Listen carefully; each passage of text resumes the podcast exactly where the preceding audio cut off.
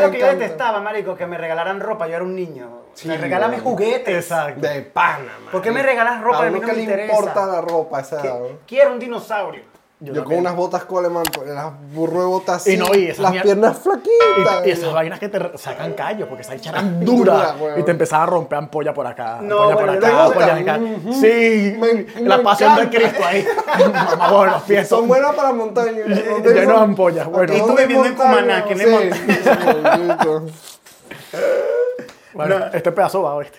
Y cuando te pegaban las medias, cuando te pegaban las medias, no sabes que, De la que- ampolla. que- no, el que, que las medias tienen como un- una costura que te pega que sin el dedo pequeño porque la costura está Ah, mal. sí. Ah, que sí, se pegaba, man. era terrible. Yo Ah. para eso cuando era pequeño mi mamá le, le decía todo el rato, no, no, no, está- ese es hiper, hiper Y yo que tengo mala pisada, Yo también. que el pie izquierdo como que se me hunde. Yo pienso así. ¿Cómo es Mala. tener mala pisada? Eso es increíble ese término, mala pisada. Marico, literal. Bueno, vamos a darle la intro, bueno, porque si no vamos a... a- Ah, cierto, cierto. cierto, cierto, cierto. Cierto. Vale, voy. Bienvenidos a un nuevo episodio de La Descarga. Al. Cuadrado. Hoy con Con- un invitado... Un invitado especial y sin Newman, porque bueno, va a ser papá. Sí, Ah, ese, ese me está pariendo yo. Sí, Ya le tocó el día. ya le tocó. felicitaciones. Se le adelantó. Exacto. Bueno, y tenemos a, a Bonnie, los que no lo conocen. Muchas gracias bueno, por... por venir. por venir. Humorista, bueno, recomendado para que vayan a, a sus shows. shows. Efectivamente. Ya empezamos con la publicidad. Es momento ya de hacer la Sí, publicidad. si quieres darle con tu Publicidad, publicidad. Todos los jueves. Comedy Rally a las 9 de la noche, Estación Malasaña en Malasaña. Calidad. Listo. Fácil, fácil. Fácil. Y no, y también veo que te ¿Tiene presentas. valor la entrada? Sí, pues, efectivamente, 7 euros, porque si no, pues no puedo mandar dinero a Venezuela. Exacto. ¿Todavía mandas dinero a Venezuela? Siempre. ¿En serio? Siempre mando, siempre. entonces te va bien. Entonces, ¿cuánto gana un no, humorista no, aquí? no me va mal. No, me- no me, no me va bien. Ah. Es que no- tu cerebro dijo, quería Sí, decir sí, que. no- exacto, me va mal. Quería decir eso. son hermanos. Eh, Sí, en déficit de atención. Totalmente, totalmente. A ver, ¿que cuánto gano? A ver, depende de la temporada. Porque, por ejemplo, Ahorita estás muerto. Eh, ahorita es muerto. Ahora mismo por- todo el mundo se sí, va de ¿no? vacaciones. este, ¿Verdad que sí? Todo el mundo está sola. buscando terrazas. Exacto. Hasta agosto, que en agosto se están quemando. Entonces buscan entrar. Ah, Empieza como el movimiento. Septiembre, más o menos. Pero luego, octubre, noviembre, diciembre, enero, febrero es full. es Pum, bueno Sí. Claro. Y No, no no hay- había pensado eso. de- Sí, no, exacto. Tiene sentido porque ahorita todavía está medio razonable el Mm. calor. Sí, ¿Por la gente puede salir todavía. Sí, en agosto Exacto. es arrechísimo. Pero yo te digo una cosa, este año no le he sentido tanto calor como Yo el tampoco. pasado. Yo tampoco. Siento que ha venido un ¿Tú poco más con aire? No, con ventiladores, pues. Ah, ok. Bueno, lo que pasa es que pues, esta zona es fresca, pero yo vivía en una zona donde estaba en un quinto piso y Era el último piso. Marico, Era el una, último piso. una vez me agarró el verano en un último piso, nada huevo, nada. Eh, Los últimos pisos, huevo. las terrazas muy bonitas y todo, pero pega Pero más no. calor, pega, No, no, es filtra nada. Es horrible. Y luego la factura de la luz carísima. Yo, ¿pero en qué? Si no tengo ni aire acondicionado, o sea, es terrible. Bueno, ahorita todo es caro. en realidad, ahorita no es que es barato. Bienvenidos a la inflación europea. Y no, y bueno, y de verdad que a pesar de todo, 7 euros es súper asequible. Sí, sí, Sí, está súper bien. entonces claro, como es el único, el Si único. se lo gastan en perico, pueden gastarse siete Exacto. euros, no sé. Y no, y en un café, marico, tú compartes un café y ya son 7 Marico, euros. Y ya está, exactamente. Más. Una... ¿Y dónde compran ustedes café? ¿En Starbucks? No, no, hay cafeterías baratas. Pues. Marico, te voy a cafeterías que decir valen algo. 3 euros. Pero- gourmet, ¿no? Le voy a decir algo. Al menos que nos quieran patrocinar, Starbucks, Starbucks es una mierda. una mierda de café. Sí, bueno, no sabe mucho. de Todo No tiene mucho saborizante, sabor. Exacto, el saborizante tal. Eh, Todo lo que hacen es reforzar los sabores con azúcar. Efectivamente. Qué Porque asco de todo- café, weón. No, Al que, quedó- le, quedó al que con le- el- al sí. que le gusta el café, marico, ¿no? Marico, es marketing. ¿no? Ya. Los Es tipos- marketing. Los tipos subieron a mo- mover su marca y... Y ya está. Una sirena con doble cola, increíble. Exacto. Igual que McDonald's. Igual que McDonald's. McDonald's tampoco es que es la maravilla, pero... No, pero es comida como para, salir del paso, pero de repente un McDonald's resuelve con, en cualquier momento. Exacto. O sea, el coño. McDonald's en el exterior es como la calle Alambre en Venezuela. Exactamente. Sí. Tú borde vas para allá barato. No hay nada más barato que McDonald's. Que McDonald's. Bueno, Burger King, pero Burger King. Yo soy más de Burger King. Marico, Burger King me da una No, diarrea a brutal. mí me encanta, a mí me encanta es Clark Juniors. Que hay Ah, Ah. Carl Jr. también es Marico, bueno. es lo máximo. Muy, muy, A mí muy me A bueno. mí me encanta Carl Jr. también. Bueno, no están patrocinando nada, ok. Vamos Muchas gracias. todo. Muchas gracias por eso. Esto es pago, esto es pago. Lo que pasa es que ustedes no saben.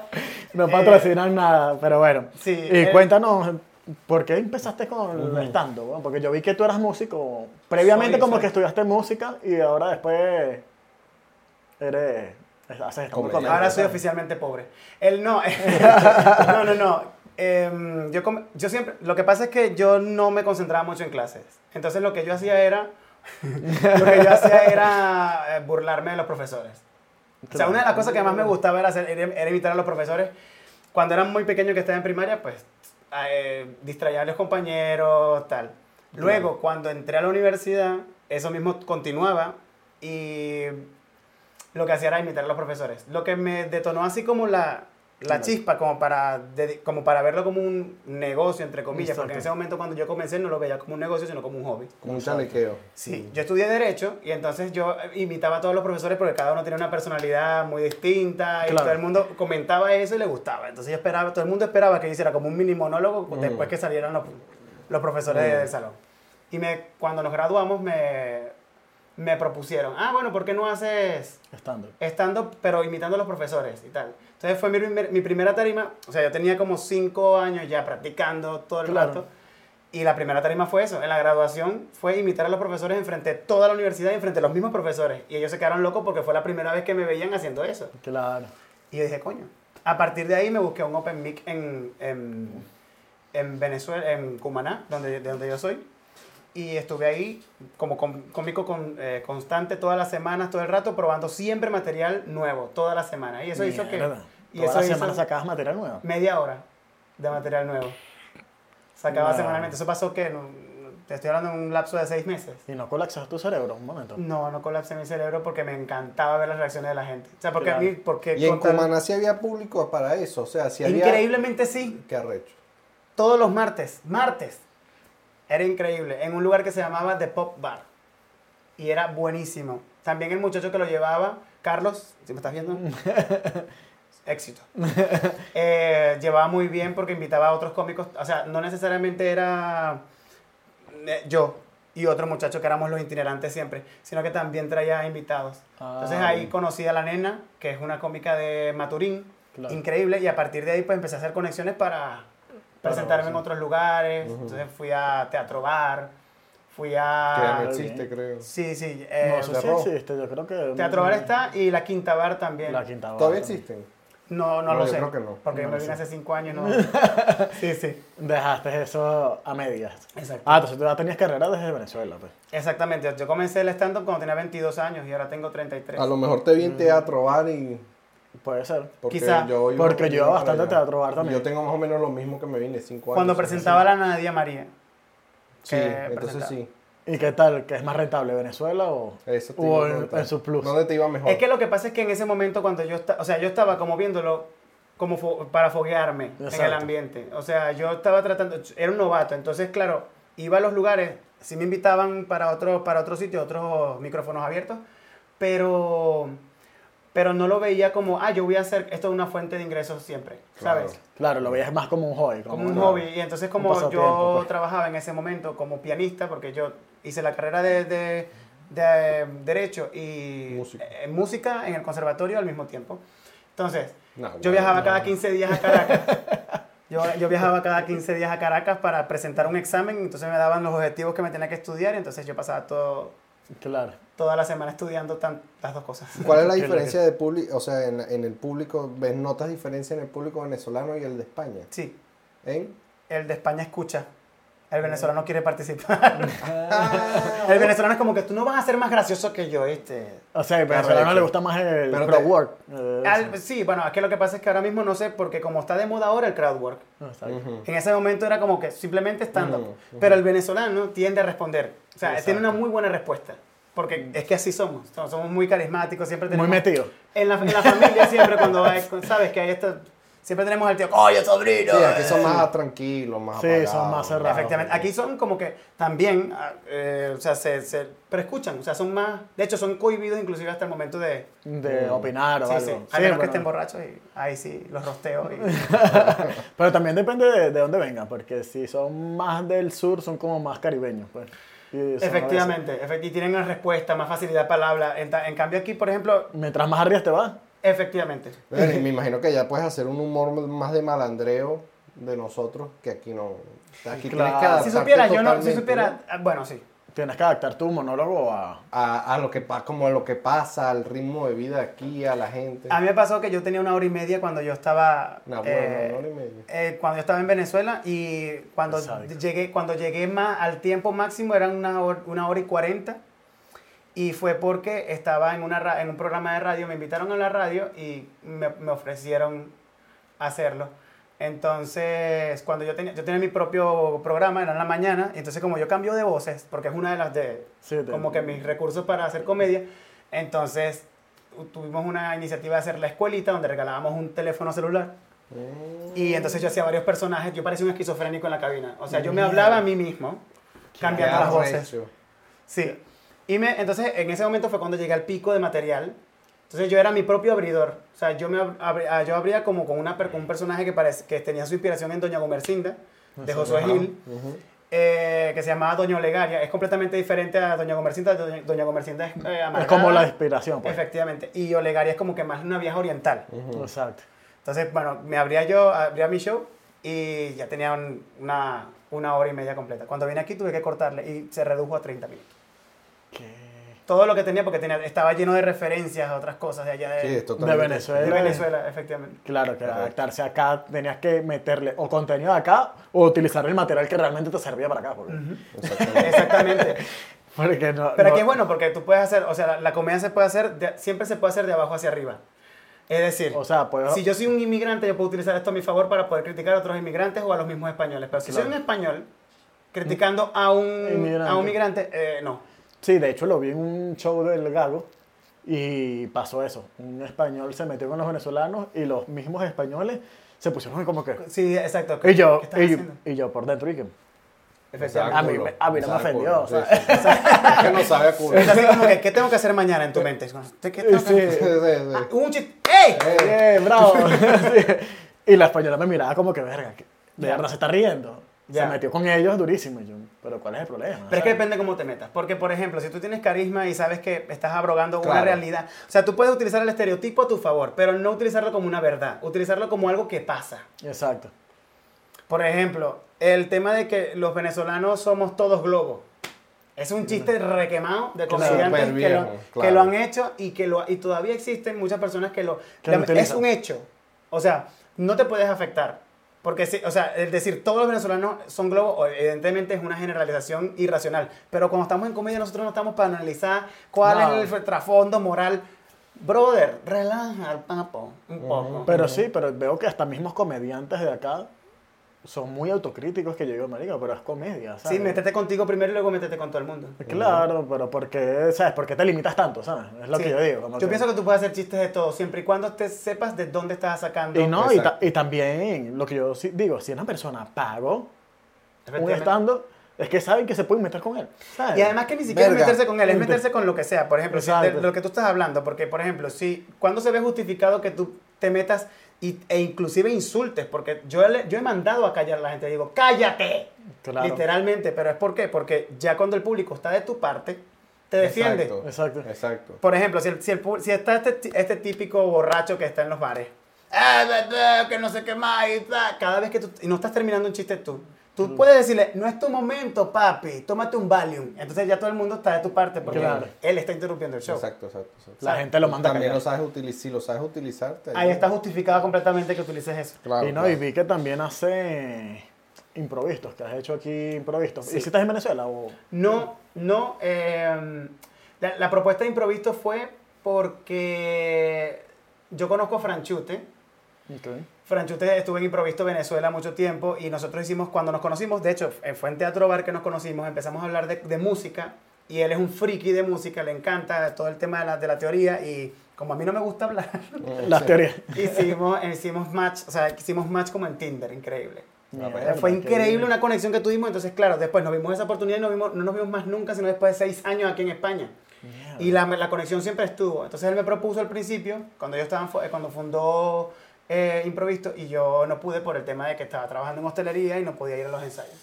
Pero luego hubo la, por- la oportunidad.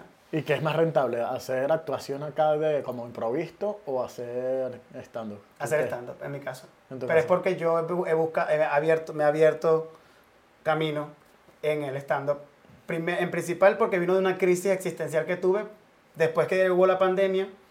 Eh, La crisis de los 30. No, no, no, a mí no me da la Yo no Es que es igual que el filtro que está de moda ahorita, que todo el mundo se pone viejo. "Oh, ¿qué tal?". A mí no me importa, yo voy a ser un viejo sexy, bro. Que, que, va- que vas a ver un filtro, ¿cómo vas a hacer? Pues sí, Sí, sí, lo- sí, se sabe, sí se sabe. Han puesto Sí. celebridades antiguas con el filtro y se ven igualitas como están ahora. serio? Sí, Qué yo me veo terrible, me veo escoñetadísimo. Pero bueno, nada, ya para ese momento habré follado mucho. El hecho es que, que cuando yo me abrí camino en el stand-up y entonces yo tuve esta crisis existencial, decía, coño, eh, después de la pandemia me, me, me echaron del trabajo. Entonces yo dije, bueno, vamos, vamos a intentar, estaba en paro y dije, vamos, vamos a intentar esto, ¿no? Otra vez. Entonces comencé, ya yo había, ya yo había frecuentado los Open Mix, Mm, ok. pero, pero no me lo había tomado como algo tal. Entonces yo dije, mira, ¿sabes qué? Voy a, a hacer mi, propio, mi propia competición. Comenzó como una competición de stand-up, que se llama Comedy Rally, Comedy Rally el tuyo. y, es, y está inspirado en RuPaul Drag Race. Si ustedes no han visto, ustedes son No. heteros, ¿verdad? Sí. Efectivamente no han visto RuPaul Drag Race. Bueno, Es ok. una competencia de drags. Ok. Entonces todo Ah, tiene ok. como, va, va como por niveles y entonces cuando, cuando se tienen que, como que batallar, como una pelea, una pelea de gallos de Ok, maricón. Ok. es un lip sync por tu Ok, vida. exacto. claro, Tatiana. Entonces, claro, eh, se tienen que, tienen que cantar que sí, eh, Gloria Gaynor y todas esas cosas para ver quién can- hace mejor el lip sync y eliminan a uno. claro. Ah, ok. Entonces, esto yo lo traspolé a la comedia, entonces en vez de hacer un lip sync por tu vida, es como un roast a muerte. Vale. Y se lanzan. En vez del lip sync por la vida era un roast a muerte. Exacto. Entonces, eh, y vas por niveles, o sea, vas pasando pruebas y tal, y fue un éxito cuando lo hice. O sea, cuando lo hice fue que todo el mundo, wow, el Comedy Rally. Entonces yo dije, ¿cómo yo continúo con esto? Hay periodos donde yo lo tengo como competición y hay periodos donde lo tengo como micrófono abierto. Pero el micrófono abierto tiene un reto, o sea, no es del tema libre, es un Mm, open mic temático, ¿Pero que tú pones los temas o la gente te los pone? semanalmente. Ok. ok. A veces pregunto por las redes sociales que quieren que los cómicos hablen y tal. Y, como- Claro, sí. ¿Y tienes alguna referencia en el humor, por lo menos venezolano? Sí, el profesor Briseño. Me gusta mucho Emilio Lovera. Emilio Lovera para Uf, mí es como que el mejor. Lo más, sí. ¿Pero por qué? Porque es que él es mucho acting y yo soy más de para el acting. O sea, mis remates no son como los de Daniel Pistola, por ejemplo, Es o Led bueno, Varela o José Rafael Guzmán, sino que son más hacia el acting. ¿Sabes? Entonces, Vale. Emilio Lovera yo creo que es una buena referencia venezolana. Y ya americano, pues Robin, Robbie Williams y, Vale. y Jim Carrey. Coño, pero qué recha, ¿no? Pero sí, no sabía que. Bueno, no he ido todavía a un, a un show tuyo de los de. El que me acabas de decir, de Open Rally. De los ah, del Comedy Rally, dice. Comedy sí. Rally. Sí, sí, el, el rally yo soy el Pero- host siempre. Pero eso lo estás haciendo en donde? En Malasaña. en ¿no? Malasaña. Lo estoy Es el que haciendo. cuesta 7 euros. El- la, que la, la publicidad que dijimos Exacto. al principio. Ven que tenemos déficit de atención, pero recuperamos, recuperamos La publicidad. la publicidad. Volvemos a los estudios. 7 euros. No, pero está súper bien. Sí, sí. Y ¿Y además qué que tal ahorita? Medio. ahora mismo está muerto. O sea, Claro. muerto, muerto porque eh, la gente se está yendo de vacaciones. Y ahora que estamos en víspera, en víspera de las elecciones, pues la gente adelantó las vacaciones. Verga, Por eso. Entonces no, no hay mucho público. Pero también se pueden agarrar unas vacaciones ustedes. Efectivamente, yo me puedo dar unas vacaciones siempre y cuando me paguen por ellas. Exacto. Salud. que se le ha complicado. Ay, Salud. ¿Y cómo, cómo lo llevas aquí? Porque, coño, eh, no- como tú estás diciendo, no siempre hay boom así. Porque ¿Sabes? yo soy el mejor host de Madrid. Ah, bueno. Humildemente. Humildemente. sí. No, no, a mí yo no creo en la falsa modestia. Si tú eres bueno en algo, tienes que aceptar. Está bien, está bien, está bien. Soy el puto amo, ¿vale? Síganme para que, me- para que vean si es verdad o no. Ustedes, ustedes son gente de criterio. ¿Vale? Es así. No, mentira, Y, mentira, eh, yo tampoco soy tan prepotente, ¿no? Ese es un personaje. ese es bueno. Es que ver así. Cada quien lo suyo. cada quien se que quiere que creer. arrecho. Mire, ¿qué, qué es lo peor que te, que te ha pasado en tarima? Así que tú digas, verga, qué cagada. Que, que esté mierda". haciendo mejor me voy a esta vaina. Nunca me he ido mal. en- No, mentira. No, mejor. una, vez estuve, una vez estuve en, Puer- en Puerto Ordaz. Estuve en Puerto Ordaz. Y sí que es verdad que tampoco el ambiente ayudaba. ¿Por qué? O sea, la culpa, la culpa no era mía, la culpa fue del público que no se rió. El hecho es que llegó, llegó- llegó un montón de gente, pero ya la terraza estaba, la, la terraza estaba mojada. Entonces estaba, Oh. t- t- empezaron estaba a limpiar, mierda. todo el mundo estaba pe- esperando desde hace tiempo. Me tocó abrir, no tenía mucha experiencia, yo tenía un material que funcionaba, Sí, pero... estaba forzado la Ma- vaina. tú, cuando yo empecé, silencio sepulcral. No. Y es lo peor cuando tú eres un, Te un tienes que llevar unos panas, weón, para que se Sí. rían Pero que estaba en Puerto Ordaz, que pana, que ya nadie me conocía en Puerto Ordaz, una gente de Cumaná, que la gente en Claro. Venezuela ni siquiera sabe dónde queda Cumaná. Entonces, el, el- fue un silencio, y entonces, claro, cuando tú eres principiante te echas la culpa, Claro. porque De no estás seguro si es que, claro. exacto, no, sabes, no estás seguro si es que tu material da, resultado no. Claro, si claro. lo que es escribiste es bueno o no. Entonces empiezan estas inseguridades de que coño lo hice mal y tal. Y te autocriticas y te autocuestionas todo. pues. Exacto, entonces claro, ya, ya cuando eso ya empezó como yo empecé a pensar, a, a armarme el criterio, ¿es culpa del público o es culpa del cómico? ¿Hasta qué? Entonces ya después con, la- con las experiencias llegó a la conclusión de que si tú tienes un material que funciona, siempre va a funcionar, eh, independientemente del público, ¿no? Porque la primera responsabilidad está en el cómico. Pero sí que es verdad que en algunas ocasiones el público El está público, muy claro. bajo. Entonces ya ahí tienes que desarrollar otras habilidades como para saber gente. ganártelo. Sí, está full. O sea, yo ahí fracasé. Ajá, y lo mejor. Cuando La tuve mi mejor primer show, eh, esto, cuando tuve mi primer show patrocinado por la radio, eh, fue increíble porque fueron todos los clientes y además que fueron todos los clientes, fueron personas que me escuchaban de la radio, que sabían que yo iba a hacer mi show. Claro, Entonces no tenían ni puta idea de que yo hacía la vieja Olegaria. claro. O sea, no sabían que yo era Olegaria. Ah, no qué se lo esperaban. No se esperaban que yo fuese Claro. Olegaria. Entonces, eh, a mí me comentó, o sea, esto fue una Yo no quería ser Olegaria en vivo nunca, yo quería, porque me, me da vergüenza. Claro. disfrazarme de mujer, a pesar de que puedo hacerlo. Pero el tema es, el tema es que en ese momento no me, que- o sea, no, no tenía como que, no creía que tenía el personaje bien hecho. Claro, Entonces dije, coño, no, no tiene ropa, no tiene nada, o sea, no, no.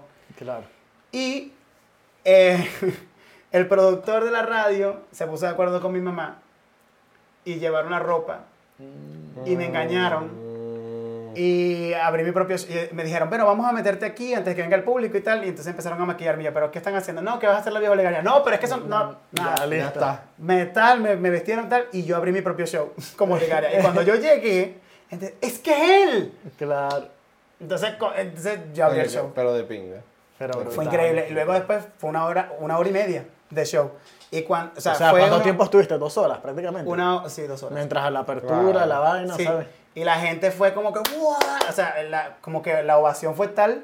Y cuando me bajé de la tarima me dijeron que tiemble el conde del Guácharo, dijeron. Porque la única referencia que tenían con Maná era el conde del Guácharo. Claro, y otras, otras personas más, pero es como que más, porque es oriental. Claro. Y uf, para mí fue como un subidón de re- adrenalina increíble. Ahí te creciste, ahí dijiste que, wow, vengo Sí, con ahí me di cuenta de que sí, efectivamente soy el mejor. no, o sea, sí, el estímulo está increíble, pero ya luego después que tienes experiencia, ya cuando, cuando tienes un... Ya una noche mala, una noche buena, da igual, porque lo que importa es que tú continuamente estés Sí, que la constancia. trabajando. Bueno, el Gago de hecho lo comentó en un episodio que dijo como que he tenido más, chole, eh, más shows que la gente se ha molestado, pero me quedo con lo bueno, pues, prácticamente. Efectivamente, claro, pero es que el, el, Gago no tiene talento. Entonces, el tema es que no mentira, Gago, te quiero. El Gago es uno de mis mejores amigos, yo puedo hacerlo, ¿eh? no lo hagan los demás. Yo puedo maltratar a mi gente, ¿vale? Eh, no, Eso es sí, bullying. No, pero es que, no, increíble, el Gago, el Gago eh, es increíble como ha... Él siempre me pide muchas opiniones a mí. Sí, Se- bueno, se- pa- para ver qué tal, y es una opinión de mierda, porque siempre le digo que lo hace mal. Entonces, él, él- él- Entonces a él le gusta que se lo Él le fascina. claro. no, es que le gusta. le fascina. No, pero yo le doy una opinión clara. Yo le doy una opinión clara. Yo le doy, mira, Está bien, está bien. En esto yo te puedo sugerir esto. Eh, Eso sí, yo no doy opiniones a quien no me la ha preguntado. Claro. Porque eso de Es estar comentando, el cuchillo detrás, los comediantes hablando mal No, de pero el mejor comediantes. amigo es el que te dice las cosas en la cara y como Exacto. son. Y sin Efectivamente. anestesia, te dice, mira, Claro, aquí bueno, la cagaste. aquí Es está que si supieran lo que me dice el gago a mí. si ustedes supieran lo que el gago me, dice a mí. Me, Me lo puedo, imagino. me lo puedo imaginar. Me dice que, no te, que tengo color sueldo mínimo. Qué maldito. Eso me lo dice. Qué rata. Entonces, bueno, pero bueno, así nos tratamos. No, no, sí, Sí, él es no, así. Yo vi, porque bueno, estuve viviendo un tiempo acá, por lo que pasó, Ajá. y, y vi cómo te trataba, pues. y Claro, cómo te trataba. Mira, ¿y tienes otro trabajo o vives a, Vivo de la comedia. Qué de pinga. Qué sabroso. Tengo mi unipersonal en el ojalá yo viviera el podcast. Constancia, brother, porque yo tengo el, el Open Mic y tengo el mi unipersonal desde hace dos años. Bueno, nosotros también tenemos seis meses. No, hay que- tenemos hay que seis meses, seguir. estamos cerca del año. Hay que seguir, hay que año. seguir, hay que seguir a pesar de que ustedes no vean. Sí, no, es arrecho. No, no, sí, ¿Y, sí. y qué, y, y tu familia cómo reaccionó cuando tú dijiste que, mira, me gradué de abogado, soy músico, no sé qué, pero ahora quiero ser comediante? Sí, Sí, me aseguré que no joda, boté los reales. No, me apoyan más en todo lo contrario. Mi familia como que siempre estuvo de, de- de mi lado porque como yo para decidirme hacer algo cuesta, porque me gustan tantas cosas, Claro. que llega un punto en digo, ¿por cuál decidirme? Porque me gustaba, me gustaba la parte de criminología de derecho, por ejemplo. Me fascinaba la parte psicológica. Luego me hice el curso este de, de, de, de, coach eh, cognitivo, conductual. Y me, me encantaba también esa área. Luego la música, pues bueno, entraba en hiperfoco, me aprendía piezas avanzadas, rápido. No, huevo. Y me encantaba. Entonces yo decía, coño, ¿qué hago? Porque, Claro. Pero lo que más resuena conmigo es la comedia porque es mi forma de yo poder sobrellevar las cosas incómodas que me pasan en mi vida. Bueno, te voy a decir algo, también las carreras hoy en día, eh, yo creo que el 80% que, eh, de, una de la gente que se gradúa no trabaja o no hace lo que estudió. Efectivamente. Además, porque no, a lo final, porque decide, no, que esto no me gusta o porque la inteligencia Claro. artificial está acabando con todos los trabajos.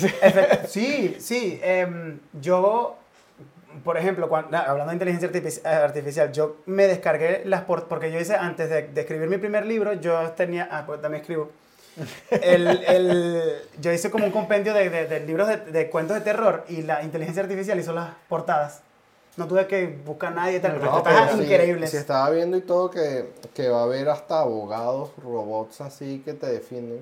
O sea, no vas a necesitar Nada, el humano, el humano va a terminar dedicándose al arte. Marico, Exacto. y Elon Musk, sí, Va a ser como la película Wally, que todos somos unos Y todos gordos así vamos a ser obesos también. el mamagüevo, el este de Tesla, el, El Elon- Musk. ajá, dice que vamos, en el futuro vamos a tener que crear un sueldo vitalicio para todos los seres humanos porque O sea, no van a tener de qué trabajar. entonces si uno se pone conspiratorio... Ojalá que el sueldo vitalicio sea, grande porque no joda. ¡Salud! Si me va a poner a pasar hambre, mamagüevo. Es verdad, es que te pones a analizar, entonces lo que va a haber es una depuración, pues. Porque. Sí, Sí, sí, sí, sí, sí, total. algo viene. en Una purga, momento, ¿sabes? Pero sí. eso que tú dices es cierto, porque yo, es que yo creo que la gran mayoría de las personas llega a un punto en su vida donde tú dices, es que yo me puse a pensar que es una de las cosas que analicé cuando tenía la crisis, que dije, coño, tengo que, tengo que, como que, em- enfocarme en lo que me gusta. Exacto. Em, fue que yo dije, es que si nunca lo hago me voy a arrepentir. Es que voy a llegar viejo Ujú. Y, y voy a vivir siempre con el tema de que, bueno, Que usted pasado, así, lo sí. hubiese, así hubiese fracasado. ¿Qué hubiese pasado? Sí. Eso. Y es Exacto. terrible porque no le puedes echar vuelta atrás al tiempo. Claro. Entonces nunca es tarde. Comienza ya. Just do it. El de KFC, pues. Coño, pues ese dicho ya empezó burdo viejo. ¿no? Ese, no. Igual que Roberto Es que- Bolaños. ¿no? Efecti- efectivamente. Roberto Sí. Bolaños, bueno, tenía rato dándole y de repente No, pero la el de pegó. KFC peor. Bueno, pero ¿Cuándo comenzó el de Ese dicho ni disfrutó. como 60 años, ¿no? 60, Bueno, nunca es 70. tarde. No, no, fino. Nunca fino que lo hizo, pero. Pero lo disfrutó los nietos, No o los pasa hijos. no pasa nada. No, su madre. No pasa nada. Igual que el del chavo.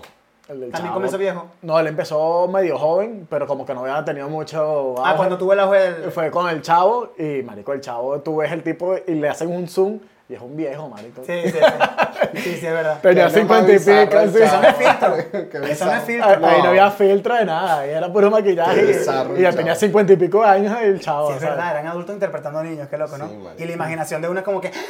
Wow, se metía mucho en el papel, pues. Y el profesor Girafales metido en la casa de la Yo otra. creo que era uno de los más hoy- jóvenes. Hoy uno, uno, La violencia intrafamiliar, No sé, o uno en día.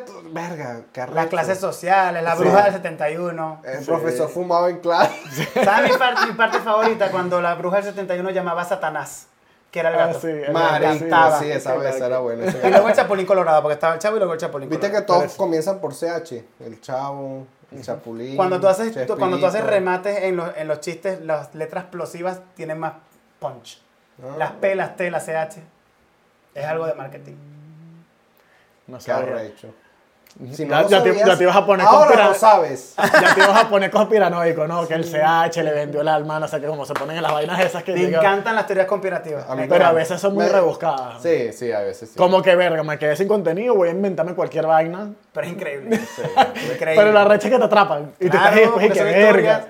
Claro, las historias buenas te atrapan demasiado. Y, y es como la comedia, pues prácticamente. O sea, son narradores. Efectivamente. O sea- y, lo, y lo bueno es que cuando tú haces- estás haciendo comedia, como que eres un narrador en el cual no te puedes fiar. Porque no sabes si realmente viene de la experiencia o viene porque hiciste el chiste porque se te ocurrió. Exacto. ¿Sabes? Porque te pasó. O lo estás exagerando. Exacto. O los estás exagerando, pero la mayoría del- de la comedia viene de una tragedia. O de Siempre. algo, Sí. algo malo Nadie se va a poder sentir. Estoy feliz con mi vida. Siguiente cómico. Ya, o sea, es que ¿quién, ¿quién le interesa que tú estés bien en tu vida? Tienes que Nada. pasarlo miserablemente para yo poderme reírme de tu desgracia. Exactamente. Sí, ¿no? Y es que de hecho los mejores estando la mayoría vienen inspirados en vainas que te pasaron chimbas, pues. Efectivamente. Y las dramatizas y la gente dice como que habrá unos que se sentirán identificados y dicen, oye, y se cagan ¿Qué más tú de crees la que risa. lo que me pasó a mí del, del cólico nefrítico no va para, un com- para un com- una comedia? Tengo Claro. piedra en el riñón. sepas. Tengo ahora mismo un catéter de la vejiga al riñón. Todo bien, Mierda, no. Todo bien. Ya me imagino que ya no te incomoda, pues. No, ya no. No, ya no, porque esto está dilatado. Ya está. Parte de tu cuerpo ya. No, no, porque ya está dilatado, pero al Sí, sí, principio no, me imagino no, las primeras no. semanas horrible. La primera semana yo así sentí el cableado por dentro. Yo, ¡oh! Soy Robocop. Incredible. Es una, da grima, da mucha grima. Pero bueno, ya después te acostumbras. No pasa nada. ¿Y cuánto gana un cómico aquí en España? Dependiendo, porque hay muchos que lo están, hay muchos que lo están, pe- como dicen aquí, lo están petando. Pero Juan David. Aproximadamente, pues. O yo uno por lo menos, dependiendo. que tiene como una trayectoria como la tuya. Sí, yo en, en buena temporada puedo llegar a los 800. Mierda. Por y sobrevives. No, no, no, no, Al mes. al mes. Ah, ¿Y sobrevives con eso? No. Pero bueno, bien. ¿Y cómo haces para pagar las cuentas y todas las vainas? Porque estoy en una habitación que cuesta 300 euros, entonces ya ahí estoy Ah, más relajado. Claro, Estoy claro. más relajado. Y Eh, la música no, no de la música también, de la música también, eh, porque yo doy clases tal, ah, pero al mes sí es menos, porque los alumnos van y vienen, no son Como un tigrito. Exactamente. No está matando un tigrito. Entonces yo creo que por el orden de los 800 cuando es una buena temporada, si no hago shows aparte, porque Exacto. shows aparte, pues, qué sé Pues yo, unos extra. 300, 400 euros que puedo Está ganar.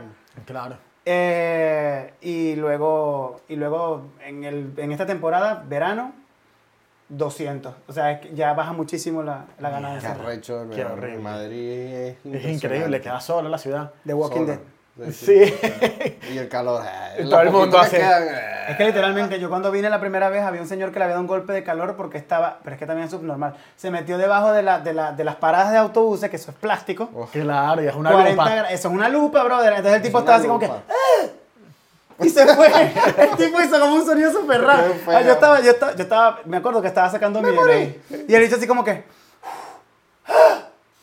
¡Pum! Y, ¿Y yo, se murió? ¡ay! No, no se murió, pero yo lo agarré y, y- y llamamos a un Uber No, para que que- lo llevase para. El calor aquí Qué hay que no. respetarlo. Sí, Sí. no, De Es un secador. Es, es demasiado de seco. Llega un momento que dice, uno abre la ventana y que no, vamos a abrir para que corra la brisa.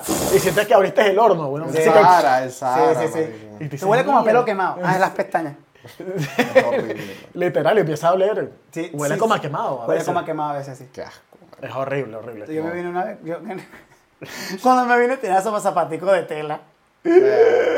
No, pero Y son cuando buenos, caminaba, son son- frescos. son- Lo malo es que. Eso. Qué asco, marico. Que empiezas a sudarse el pie. ¿Pero qué tenías? ¿Apargata? No, no. Yo No usaba tenía alpargatas, A mí me marico. impresionó que aquí la, la gente utilizara Alpargatas. Ya que son burde caras, las Toast esas, las Sí, sí, sí. Te las venden con una marca, te ponen una etiqueta de la bandera argentina y te las venden en exacto. 300. Es que en. Venezuela la referencia de una persona con alpargata es una gente del llano, una gente que, que se coge a la burra, ¿me entiendes? Exacto. Esa es la referencia. Entonces aquí me hizo shock cult- cultural porque veo que la gente tiene alpargatas, pero arriba se ven ibéricos. Yo digo, coño, arriba es como que volaré. Y abajo es como que, carambañero, se oscurecieron mis días. Alzó el vuelo, mi alegría, cuando menos lo esperaba. Bueno, yo usaba aquí, de verdad, y son súper cómodas. Japa, japa, jupa, jupa. Son demasiado cómodas y frescas. Y, te- y te las venden todas. Te venden Sí, hasta sí. H&M, te las venden Sí, sí, Zara, te las totalmente. venden todo el El vaina. calzado del verano es eso. Lo malo es que son muy planas y verga. te Mata ma- el pie. Mm, Te mata el pie si te echas una caminata como aquí que uno camina como un loco. Sí, bueno, yo tengo, no, yo tengo unas piernas, prome- o sea, las- mis piernas son bastante delgadas, entonces si yo me pongo unas alpargatas, literalmente me veo como un llanero que lo, que lo logró. Te pude emigrar. Exacto. No, que estamos aquí en, en los Madrid. Y, y así shows que vengan Aquí no hay próximamente, no tienes ningún show preparado. ¿no? En Zaragoza, en septiembre, tengo uno en Zaragoza, tuve uno en Burgos y en... Hace en poco, el de. Burgos fue hace poco. El de Burgos fue hace poco, hace dos semanas, tres. Eh, tuve en Zaragoza y luego tengo en, en septiembre tengo uno en... ¿Y bueno? Salamanca y luego Zaragoza en septiembre. ¿Y cuánto esperas para decir, coño, ya estoy feliz con lo que gano? Creo que Yo estoy esto- feliz ya.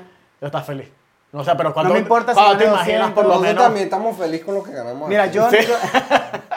yo, estoy feliz porque es que igual tampoco es que nosotros no podemos basar la felicidad en un objetivo, porque los, los estados de ánimo van y vienen. Entonces, Exacto. Lo que importa realmente es, lo que, con lo que te quedas, es con la satisfacción de que lo, que lo intentaste, independientemente si no estás ganando, independientemente si, si no, de momento no tienes la ganancia que tú estás esperando, no tienes expectativas. ¿Por qué? Porque al fin y al cabo tú te vas a sentir triste. Hay días que yo he hecho stand-up y me estoy, estoy en la mierda. Ah, bueno, eso siempre pasa. Y es, una, es, es algo es que nadie normal. se entera. Pero eso es normal. Pero, coño, es demasiado heavy tú eh, pensar, estar todo el rato pensando en hacer reír. Llega un punto donde tú dices, bro, ya es un se vuelve un trabajo a pesar de Claro. que es tu pasión. Pero te llena de satisfacción porque por lo menos estás haciendo algo que te gusta y que te y ganas. ¿Sabes lo que te digo? Claro, sí, no, No ya estás cuando... haciendo globo, por ejemplo. cuando- No estás haciendo Globo. Existen otras aplicaciones como.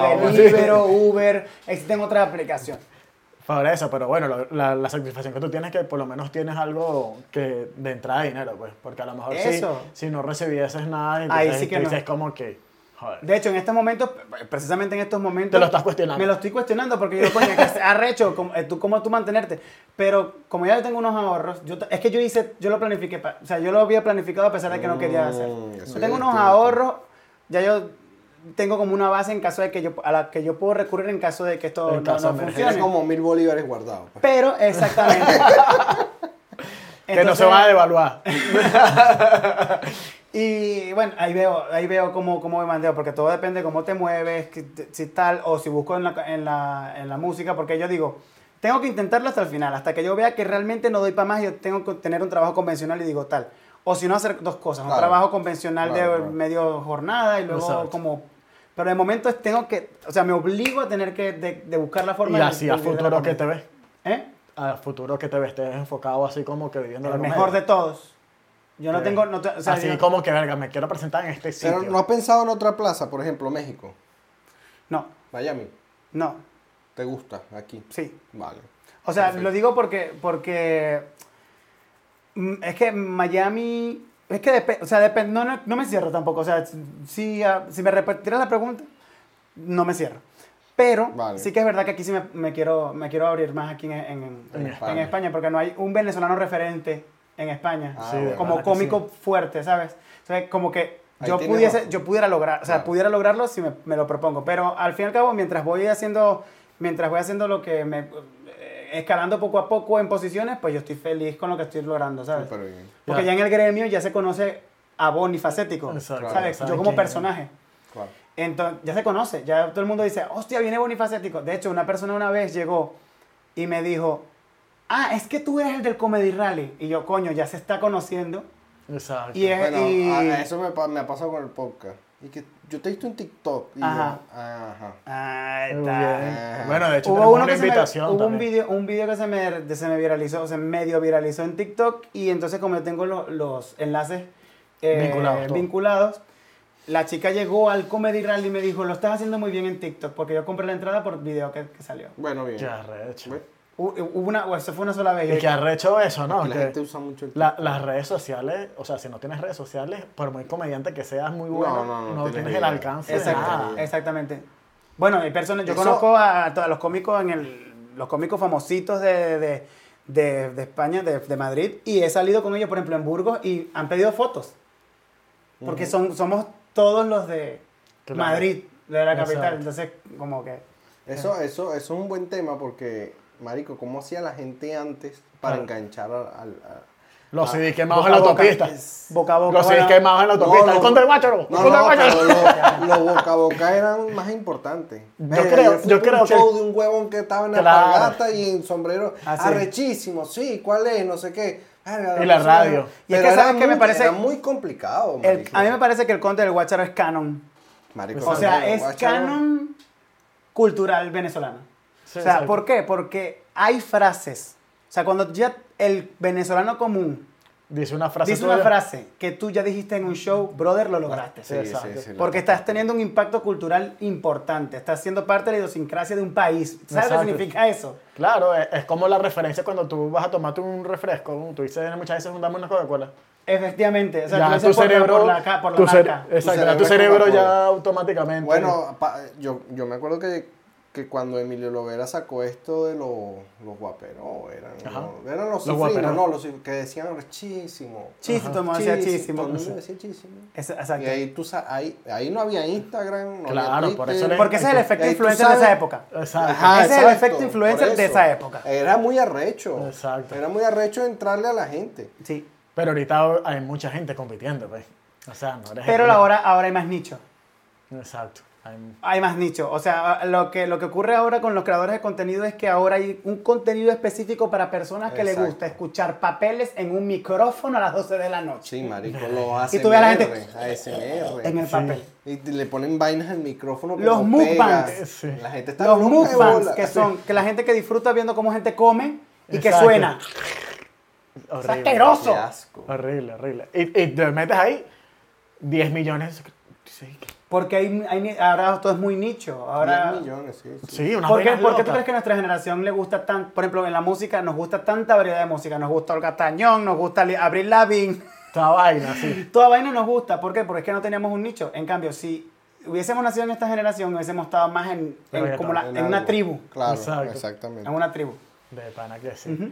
Y así para cerrar, que no sé, ¿qué mensaje le quieres dejar a la gente? Así como que, que se quiere em- emprender, porque tú, bueno, no ganas lo que la gente espera que tú ganes, porque mucha gente dirá, no, este vive como un rey, porque montas una nosotros, foto. pues. Exacto, por una foto sacan conclusiones O pude haber mentido acerca del dinero que gano. También. Pero, No, yo soy pobre.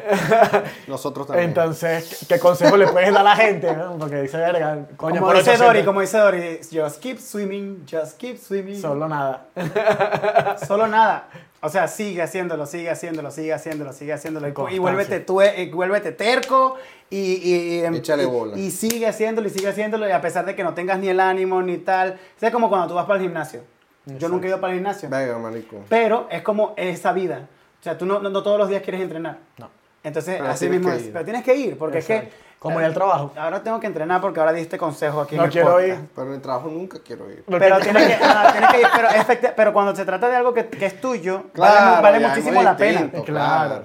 Dedicarle todo el tiempo que tú quieras y hacerlo, hacerlo, hacerlo, hacerlo, porque en lo que te, o sea, si te, vuelve ter- te vuelves terco, Exacto. en- al- lo vas a lograr. Por lógica, porque muchas personas que, que están haciendo lo tuyo, o sea, son competencias en el, en el sentido de que, o sea, nadie es competencia una vez que tú te posicionas únicamente. Claro. Porque Apple es Apple. Porque es posición única de marca. Tiene su propio sistema operativo, tiene tu tal. Yeah, Ay, que es carísimo. Me sabe a culo. Es posición única. ¿Quién tiene este sistema de interconectividad entre dispositivos? Nadie. Nadie. Por ejemplo, ustedes con el Pero podcast. ¿quién ¿Qué tiene este podcast diferente que pueda hacer? No lo sé. Vale, ahí es una buena, una buena pregunta. Nosotros, los primos que, que están arrechos de la sociedad y dijeron, mira, vamos a sentarnos a hablar huevona. Esa pregunta es buena que hacértela porque al fin y al cabo te lleva a la originalidad. Y si tú combinas la originalidad con seguirlo intentando, ya está. Ya tienes como que un camino hecho. Porque ¿qué es lo que hice yo con el Comedy Rally? Hay mil Open Mix en, en, Claro. Venezuela, en Madrid. ¿Y qué pasa? ¿Cuál es la diferencia del open, de este Open Mic a los demás? Que este es temático. Exacto. Este obliga a los comediantes a que tengan que escribir material. No, ¿sabes? bueno, nosotros en este podcast lo que siempre dijimos, venimos a descargarnos y a decir a veces de forma de humor las Sí. realidades que pasan a veces y que la gente... hay, hay gente que lo busca. Entonces, Y hay público para todo. por eso nosotros nos enfocamos en eso, pues como decir las verdades, pero no tan sádicas, pero decirlas, mira. Bueno, los primeros episodios. Los primeros fuimos más sádicos. Era- éramos muy crudos. veníamos muy ácidos, ¿sabes? Veníamos Bueno. muy cargados negativamente. Pero bien porque todo. sacaron eso. Pero ya, bueno, ya nos que si hay gente que vive de, de- de vender fotos de los pies. Exacto. Bueno, sí. Eh, bueno, que ya no me lo creo, porque todo el mundo dice que, ah, sí, ganó 200 mil. Todo el mundo que le pregunta en Gran Vía gana 200, 300. A todo el mundo que te han enseñado. Sí, Ah, exacto. ese- A todo el mundo que te han enseñado. Porque no sabes cuántas personas han intentado y dicen, yo no, tengo saldo mínimo y trabajo en rodillas. ¿Sabes? O sea, Exacto. sí, sí, sí. eh, Entonces, bueno, yo creo que lo dejamos por acá. Recuerden, bueno, voy a dejar las redes de Bonnie para que lo sigan. Entonces, recuerden suscribirse, darle like. Bueno, nos vemos en un próximo episodio. Chao. Chao. Me